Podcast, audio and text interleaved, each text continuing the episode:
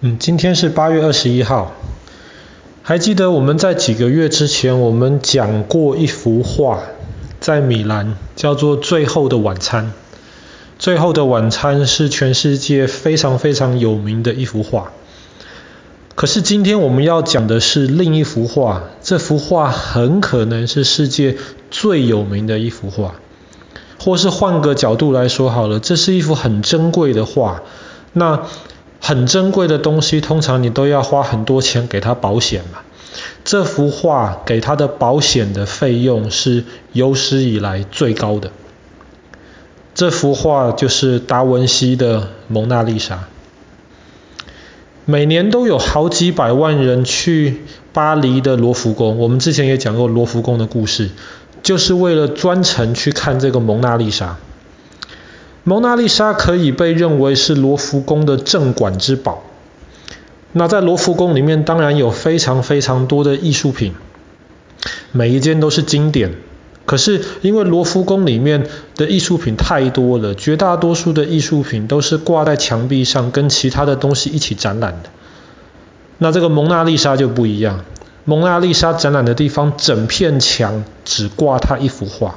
这幅画外面还有防弹玻璃的透明罩子，在这个罩子外面还有拉那个围栏，所以即便你到罗浮宫去，你到了蒙娜丽莎前面，你会发现有一堆人挤在那边照相在看，你也只能够远远的看着这幅蒙娜丽莎，而且这幅画其实不是很大。所以你真的去博物馆里面，其实也不容易看得很清楚。那大家都认为蒙娜丽莎是达文西在十六世纪一五零二年到一五零六年的时候，花了四年的时间画的一幅画。其实达文西画了应该不止一幅蒙娜丽莎，可是这一幅是最有名的。那后来达文西画完了蒙娜丽莎之后，他受到了法国国王的邀请，请他从意大利到法国去。后来达文西去法国的时候，他就把他最心爱的一些画全部带在他的身边，蒙娜丽莎就在其中。后来达文西死在了法国，他死掉了之后，法国国王就把达文西带到法国的那些画全部都买走。其中也包括这幅蒙娜丽莎。后来蒙娜丽莎就被放到了法国国王的一个王宫里面去。那我们之前讲过，罗浮宫在十八世纪末的时候被改变成了一个能够公开让老百姓参观的博物馆。那这个时候蒙娜丽莎就从国王的王宫里面去放到了罗浮宫这个博物馆里面去，老百姓都可以看得到。可是，一直在很长的一段时间之内，蒙娜丽莎不是特别有名。那大家也没有特别去重视这幅画，很多老百姓都不太知道有这一幅画。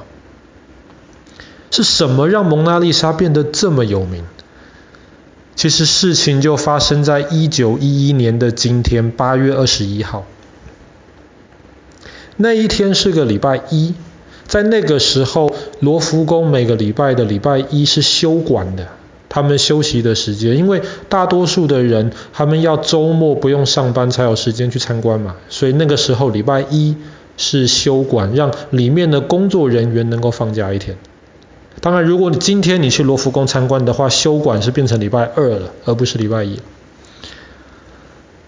在那个礼拜一的前一天，礼拜天晚上，有一个罗浮宫的一个呃工作人员，因为礼拜天没休馆嘛，他就跑到罗浮宫里面去。然后因为他是工作人员，他就躲在一个放着打扫的那些东西的房间里面去，没有人知道。他就这样子躲了一个晚上。到了礼拜一罗浮宫休馆的时候，他就从里面偷偷跑出来。然后把蒙娜丽莎从墙上拿下来，带着画框就要把它拿出去。那很快的，因为他是罗浮宫里面的工作人员，所以他本来是预备要走一条路线，这条路线的出口是没有人在看守的。可是很快他就发现，本来他预备要偷画的这个路线，不知道为什么有一个门锁住了，他打不开。打不开怎么办？他又不能再把画放回去了，他就很紧张。那个时候他就把画从那个画框里面拿出来，但是他发现了另一个问题。如果是正常的一幅画画在纸上的话，你把画从画框中间拿出来，把纸卷起来，就可以很容易的带出去了。可是蒙娜丽莎不是画在纸上，它是一幅油画，画在木板上。木板你没有办法卷嘛，所以后来这个临时工就把蒙娜丽莎从画框中间拿出来，把这个木板拿在身上，藏在他的大衣里面。他只能赌一赌运气了，得走正常工作人员的出口。那为了怕有人偷东西，那个出口在不管什么时候都会有警卫在那边看守的。可是那一天因为是休馆的时候，当这个小偷抱着蒙娜丽莎出那个出口的时候，警卫在打瞌睡，所以这个小偷就很顺利的把蒙娜丽莎偷走了。偷走了之后，他就把蒙娜丽莎放在自己的家里。礼拜一是休馆哦，很荒谬的事情。礼拜一虽然休馆里面还是有工作人员，可是没有人发现蒙娜丽莎被偷走了。一直是到第二天礼拜二，本来有一个艺术家跟罗浮宫约好了，礼拜二他要去蒙娜丽莎前面，要专门来画画，画蒙娜丽莎，学习怎么画这幅画。可是当他到了挂着蒙娜丽莎的地方的时候，他才发现，哎，画怎么不见了？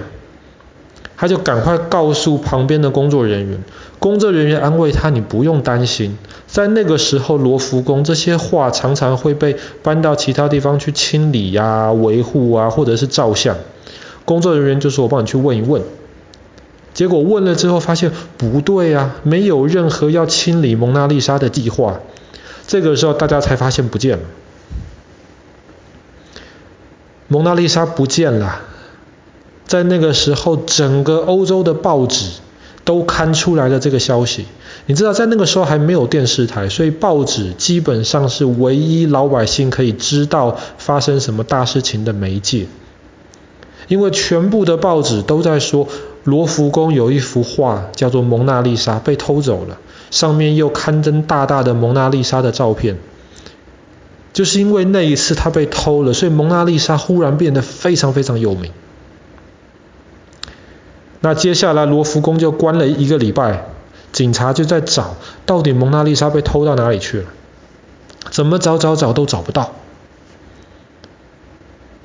一直就这样子等了两年之后，到一九一三年了，偷蒙娜丽莎的那个原来的罗浮宫的工作人员，他觉得。好像大家忘记这一件事了。他是意大利人，他就偷偷的把这幅画带到了意大利去，然后在意大利他就希望卖给一个当地很有名的一个很有钱也很有名的一个艺术家，就告诉他说，这幅画是两年前在罗浮宫被偷的蒙娜丽莎。他们就约好在一个旅馆里面见面，因为艺术家。他要去看一看这幅画到底是不是真的，所以他就花了很多的时间跟报纸上面的照片来比较。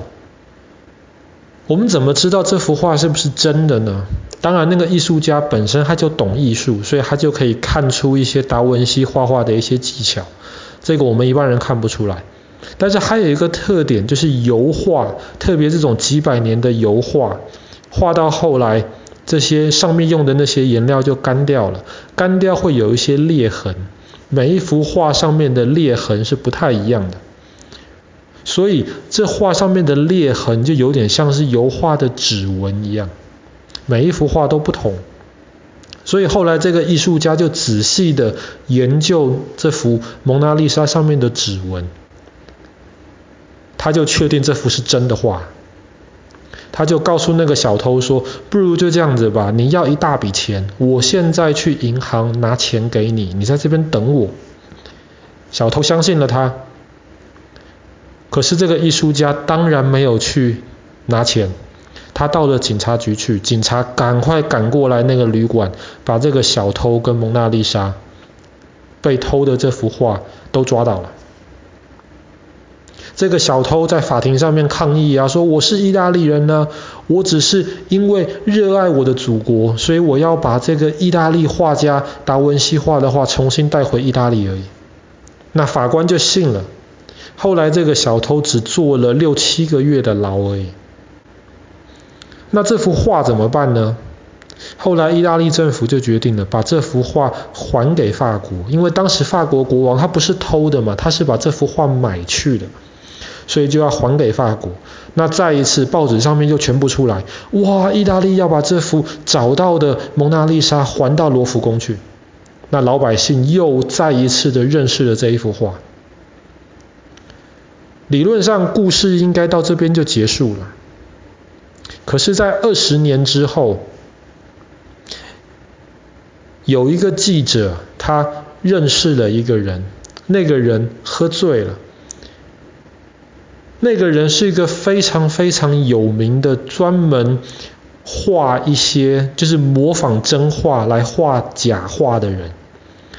那个人非常非常有名，他喝醉了之后，他就说：“其实二十年前，蒙娜丽莎是我命令那个小偷去偷的。为什么要命令他去偷呢？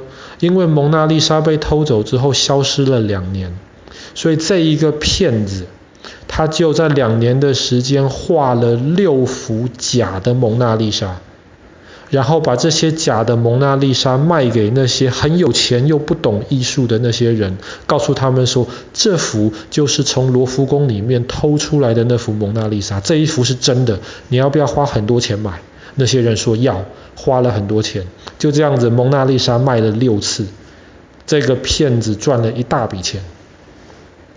所以他其实不在乎被偷的蒙娜丽莎，或是被还回去的蒙娜丽莎是真的还是假的。